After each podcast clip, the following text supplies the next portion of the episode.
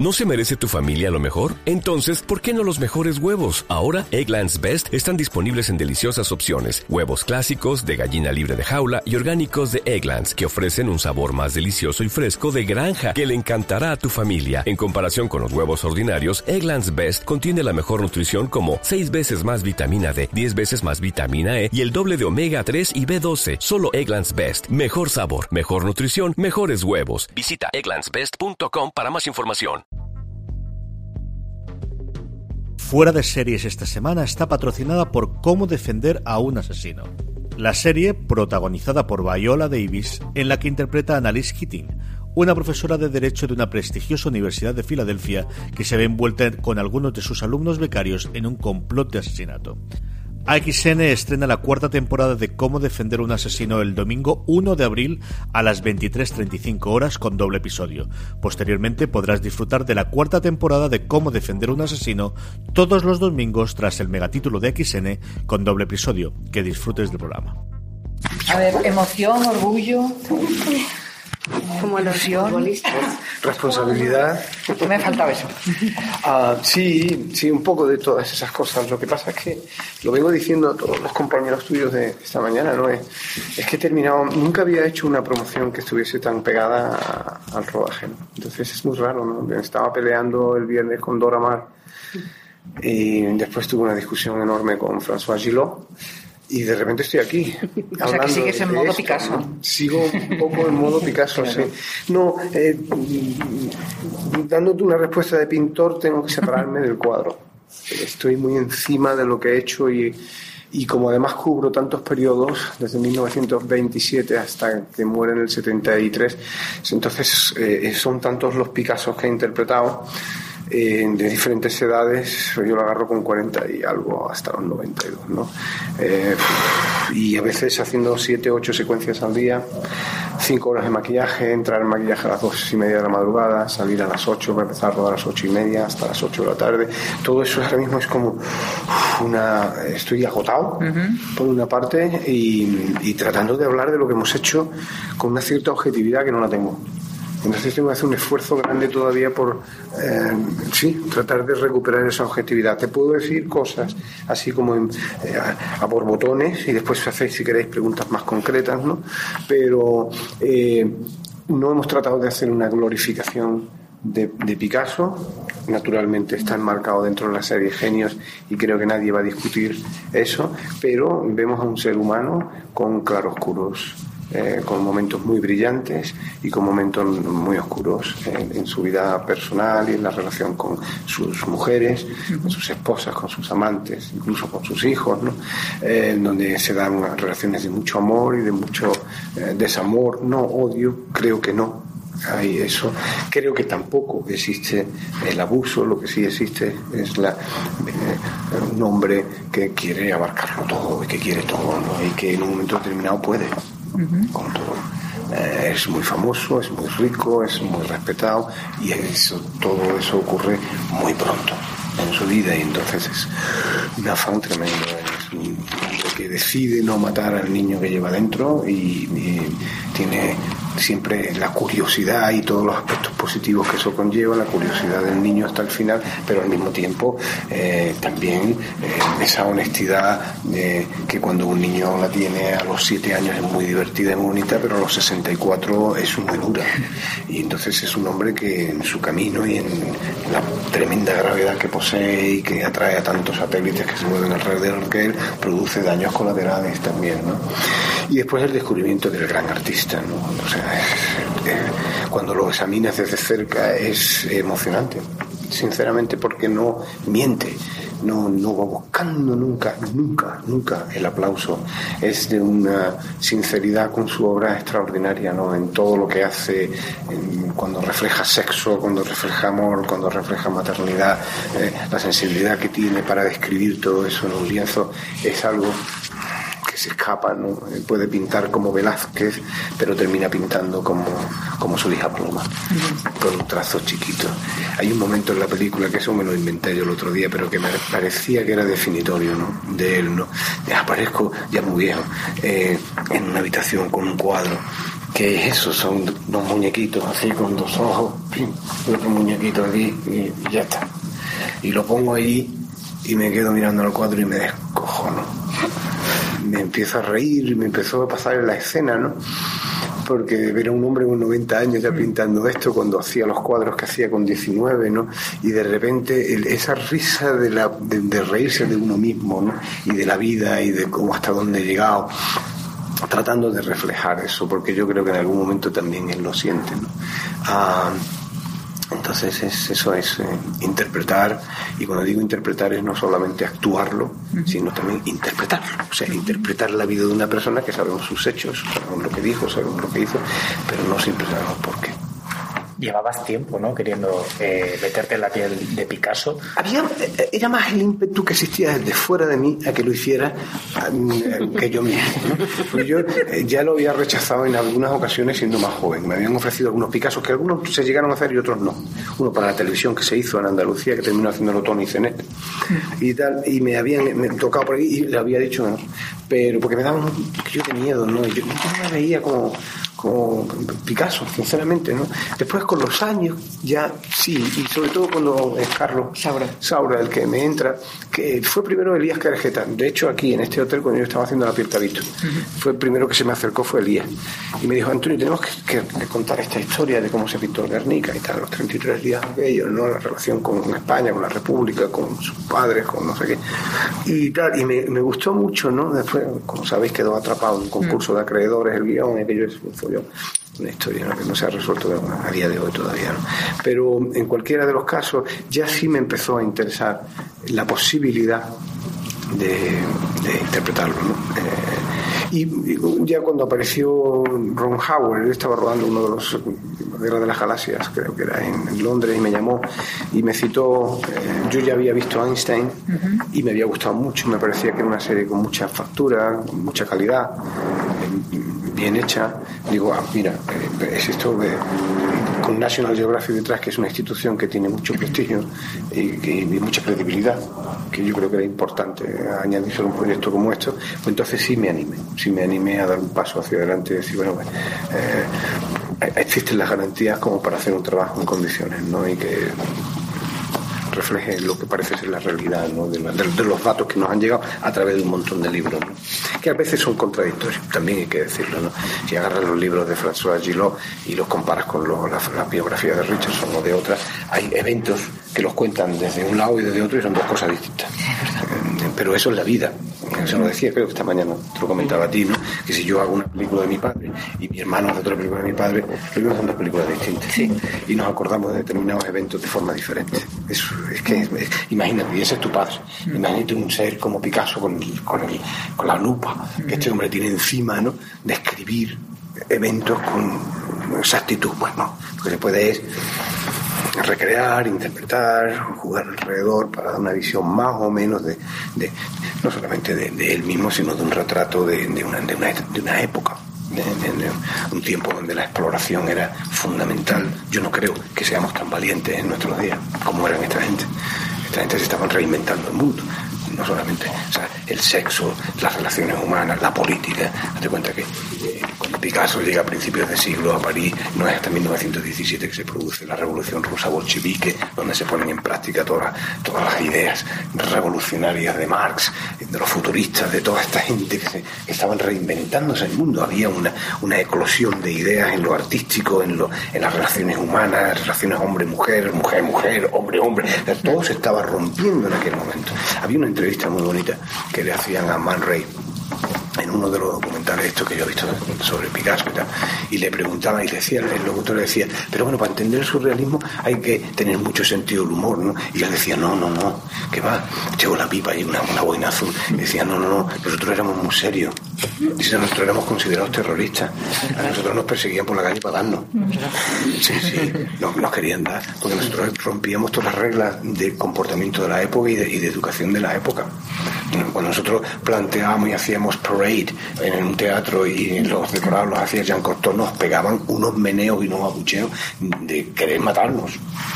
Pero nosotros estábamos muy orgullosos de que estábamos rompiendo todas las reglas del juego. Mm. El momento que Picasso además lo dice en la, obra, dice yo, habla del marqués de Sade cuando conquista a María Teresa Walter. Le dice, este rompió todas las reglas de la literatura de su época, como yo rompí todas las reglas de la pintura de la mía. claro, esto lo carga todo. Y enganchando con esa idea, ¿qué reglas has roto tú? Yo. Yo no tengo, no soy tan valiente como Picasso, desgraciadamente para mí. Pero sí que tienes muchos puntos en común con él. Tengo algunos puntos en común, pero adyacentes y, paralelos. Sí que nacimos en Málaga, efectivamente, eso así, nadie lo puede evitar. Mm, nos fuimos de Málaga también en unas edades más o menos parecidas, yo un poquito más mayor que él. Eh, sí, nos hicimos famosos a nivel mundial, él más que yo. Eh, obviamente, sí, hay algunas cositas por aquí y por allá, pero después él, es un artista increíblemente completo, Es difícil acercarse a eso, pero porque tiene que tener mucha valentía y el sacrificio muy grande. El sacrificio es probablemente tu familia por medio, todo. Es cierto que yo cuando recogí el Goya eh, también hice una alusión a eso a través de mi hija, que me perdí mucho de esos momentos por estar trabajando. Yo, esa es otra de las cosas que probablemente sí me una Picasso, que es que tenemos los dos una capacidad de trabajo de la hostia. Eh, no paraba, es que no paraba, era pintar, pintar, pintar, pintar, y a medida que iba avanzando en su vida, cada vez pintaba más. Es decir, en los últimos años de Picasso, de 90 a 92, los dos últimos dos años, es que no paraba, es que hacía cuatro o cinco cuadros diarios los, mosqueteros, por ejemplo, aquellos los pintaba, ya pintaba muy simple, obviamente, y, cuando ya se vio morir, lo último que hizo fue un cuadro de él, un autorretrato, muy simple, que parece pintado por un niño con los ojos muy abiertos, que es la muerte, ya la vez de venir. Pero, que lo de Picasso es muy espectacular, es muy emocionante, es emocionante cuando empiezas a comprender Ah, lo que hay detrás de cada cuadro y el dolor que eso lleva. Y, sí, se le habrá criticado y muchos le criticarán y muchos criticarán esta obra por mira cómo trata a las mujeres y tal, pero, pero es que esa era la gasolina de este hombre, no podía vivir de otra manera, ¿no? Y todo eso lo reciclaba, era Drácula, era casi necesitaba sangre nueva, ¿no? Para vivir. Muchas de esas mujeres sabían dónde se metían también te lo digo. ¿eh? Caso de François allí lo, sabía, ya tenía 21 años, pero era una mujer que no se movía en los círculos intelectuales. Y si te metes en la cama con un señor de 64 años casado y con una historia alrededor de amantes y de, mm, cuidado, advertida vas. Pues tuvieron dos hijos, que, ahí están, ¿no? Yo, conozco uno de ellos, a Paloma. Mm, me pasó una cosa, una cosa muy bonita con Paloma en Los Ángeles no sé si lo he contado alguno de los que estáis aquí. No, eh, eh, yo la primera película que yo hago en los Estados Unidos, Los Reyes del Mambo, la dirige un art dealer que tiene una galería en Nueva York que se llama Pace Gallery, que es una galería muy importante. Y ellos tienen la representación de Picasso en los Estados Unidos. Entonces, rodando la película en Los Ángeles, me dice, mira, este sábado voy a cenar con Paloma Picasso. Si quieres conocerla, vente a la cena. Y me fui. Yo entonces no hablaba todavía muy bien el inglés. Todas las líneas de la película me las había aprendido de forma fonética y tal. This holiday, whether you're making a Baker's Simple Truth turkey for 40 or a Murray's Baked Brie for 2, Baker's has fast, fresh delivery and free pickup, so you can make holiday meals that bring you all together to create memories that last. Baker's, fresh for everyone. Free pickup on orders of $35 or more. Restrictions may apply. Choose from a great selection of digital coupons and use them up to five times in one transaction. Check our app for details. Bakers, fresh for everyone. Y entonces esta hablaba español. Y yo me senté encantado. Habla español, ya está, en la cena. Y, y entonces yo veía que yo le hablaba y cerraba los ojos y digo, ah, estoy durmiendo. si no me tú el coñazo y la milonga que le tengo que estar colocando a esta que se me está durmiendo. Y, y entonces mm, me hacía así y yo le digo, Paloma, estás cansado, ¿verdad? y me dice, no, no, no, no, no, cierro los ojos porque cuando te escucho hablar veo a mi padre. Porque dice que mi padre nunca dejó de hablar con el acento malagueño. Y entonces, claro, tú tienes ese acento, tío. Y, y, y, hago así y veo a mi padre. Y eso a mí me encantó. me gustó mucho, ¿no? Digo, qué bonito, tío. Eh, es una de las cosas que, eh, que me he quedado con las ganas de haber hecho esto en, en, castellano, porque yo lo hubiera hecho en andaluz. Claro. Yo hubiera hablado como hablaba Pablo, con la Z y, con el acento de Málaga. que como él hablaba en español, ¿no? Eh, aunque después aprendió catalán y hablaba catalán muy bien también, y con los, con los amigos catalanes hablaban catalán, con el Pallarés, con Jaime, Sabaté, con José María Seco, todos hablaban catalán. Fuera de series esta semana está patrocinado por Cómo defender a un asesino, la serie protagonizada por Viola Davis, en la que interpreta a Annalise Keating, una profesora de Derecho de una prestigiosa Universidad de Filadelfia. Durante esta cuarta temporada, el equipo legal universitario dirigido por Annalise tendrá que dejar atrás el pasado para centrarse en nuevos casos, secretos, intrigas y romances en una serie que suena así. Sus sueños, sus ilusiones. Tú nunca has hecho nada bueno. Se han roto para siempre. Ya no quiero ser abogado. Nada en este mundo podría recomponer sus vidas. Me odio a mí mismo más de lo que me odies tú. Nada, excepto la venganza. Mi padre mató a Wes. ¿Cómo defender a un asesino? Nueva temporada. ¡Dios mío!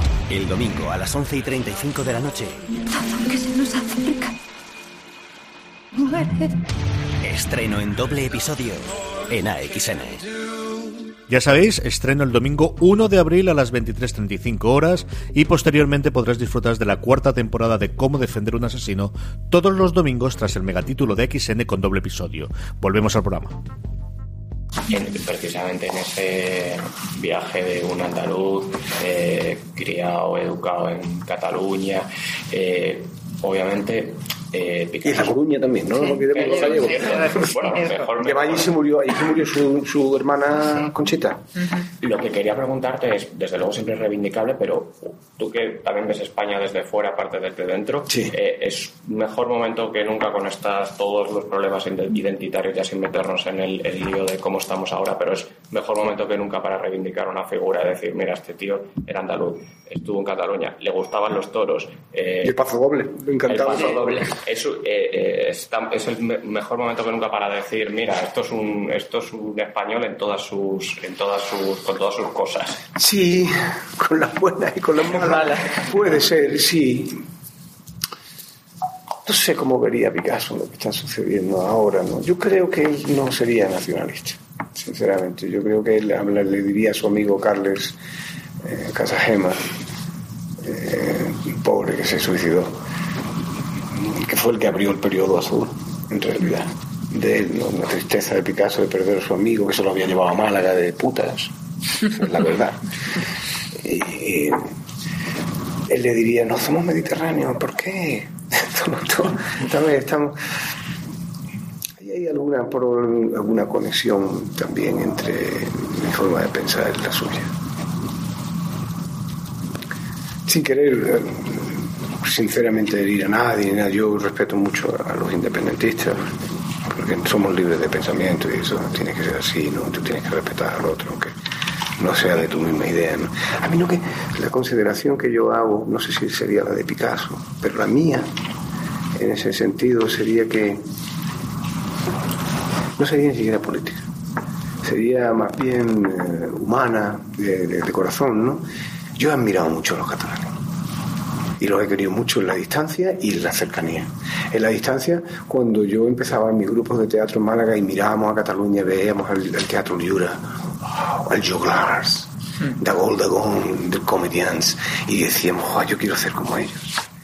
Bien lo hacen. No, y venía el, el Teatro Libre a Madrid y todo el mundo iba a ver la, la Bella Elena, todos aquellos espectáculos que traían, lo bonito que era todo aquello. ¿no?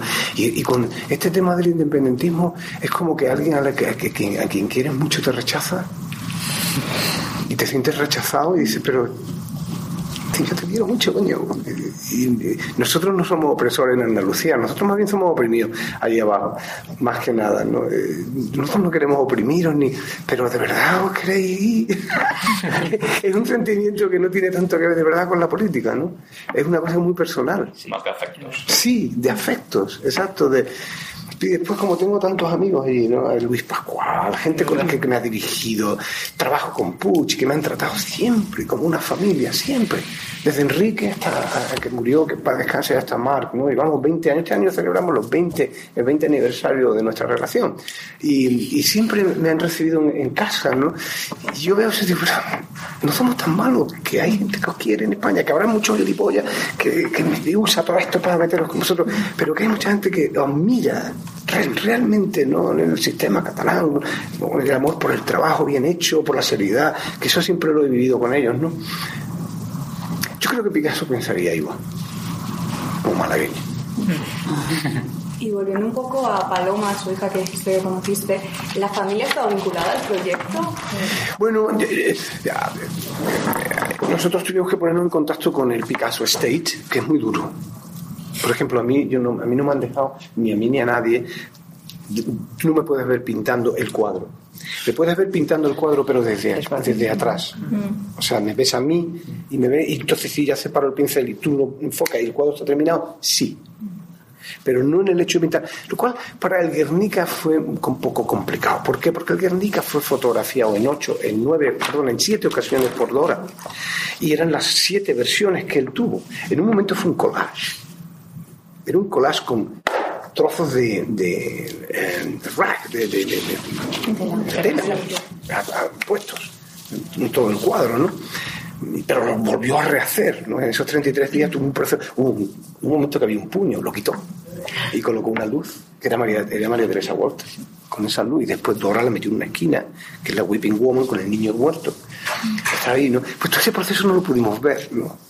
Pero la familia es muy seria. Pero después yo he tenido un contacto muy bonito con, eh, durante y antes, eh, con la, rama de la familia que yo adoro, que es María Teresa.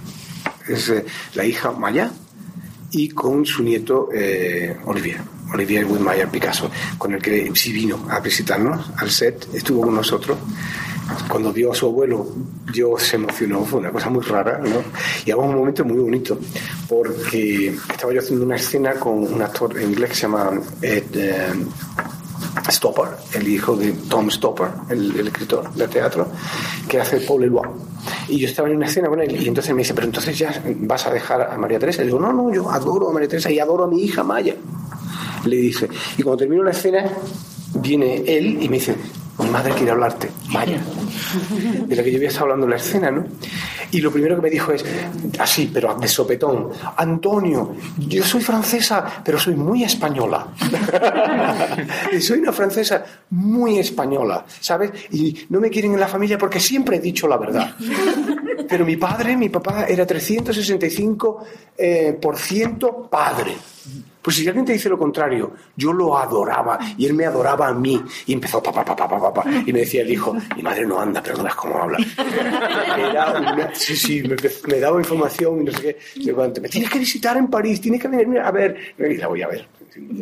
Pero con el hijo sí tuve relación, lo conocí cuando la apertura del Museo Georges Pompidou de Málaga. Vale. Y él estaba ahí. Y de pronto estaba a mi lado, estábamos esperando, creo que era la presidencia de gobierno que venía, y me pasó los saludos oficiales y tal. Y de pronto me tocan así y me dicen, Antonio, soy Olivier Picasso, nieto de Picasso. Y es que es igual que el abuelo. Digo, no eres matado todos juntos. Una nariz igual, porque además la madre Maya tiene la nariz del padre, ¿no? Una nariz gordota, así, ¿no? Sí, sí. Por lo tanto, fíjate, y hay mucha gente que en, otro, en otras versiones leídas te dicen que, que, que, se portó con los hijos, no sé qué, no sé cuánto. Esta es la hija, ella, diciéndomelo a mí directamente. No lo, no lo he leído en ningún sitio. Por lo tanto, hay que tener mucho cuidado con las cosas que se leen también, porque a veces hay agendas detrás de lo que se escribe. Y eh, yo tengo mis cosas ahí, ¿no? Propias opiniones. Eh, yo tengo una curiosidad. Has hablado de, del Guernica, sí. de que no se ha podido recrear a lo mejor de la manera que os hubiese gustado. ¿Tú consideras, ya que has interpretado a Picasso y te has metido en su piel, si fue su momento más febril creativamente? ¿Ese? Sí. Uno de los más. Esto, esto agarra a Picasso en un momento de gran crisis ¿eh? personal. Por el lío que tenía con sus mujeres. Date cuenta que en ese momento está, ha acabado con Olga, está liado con María Teresa, con la que tiene una hija, y ha aparecido en la pantalla Dora. Entonces es una situación muy complicada, es como el del circo que está moviendo los platos, y como se separe, se le caen los platos. Entonces se puso a escribir poesía. Y es una época en la que él escribe y no pinta. Y hay momentos de crisis en el que lleva meses sin pintar un cuadro. Para él eso era rarísimo. Un hombre que pintaba prácticamente todos los días, ¿no? Pero yo creo que el momento crucial, creativo, son las, las señoritas de Aviñón. Yo creo que ese es el cuadro que realmente revoluciona eh, la, la historia de la pintura eh, moderna. Es ese cuadro. Más que el Guernica. El Guernica, él todavía, incluso después de haberlo pintado, lo consideraba un póster, una propaganda. Era, él no pintaba primero esas dimensiones, no le gustaba pintar murales. Consideraba que el mural era propaganda política. Estaba en una dimensión mucho más controlada.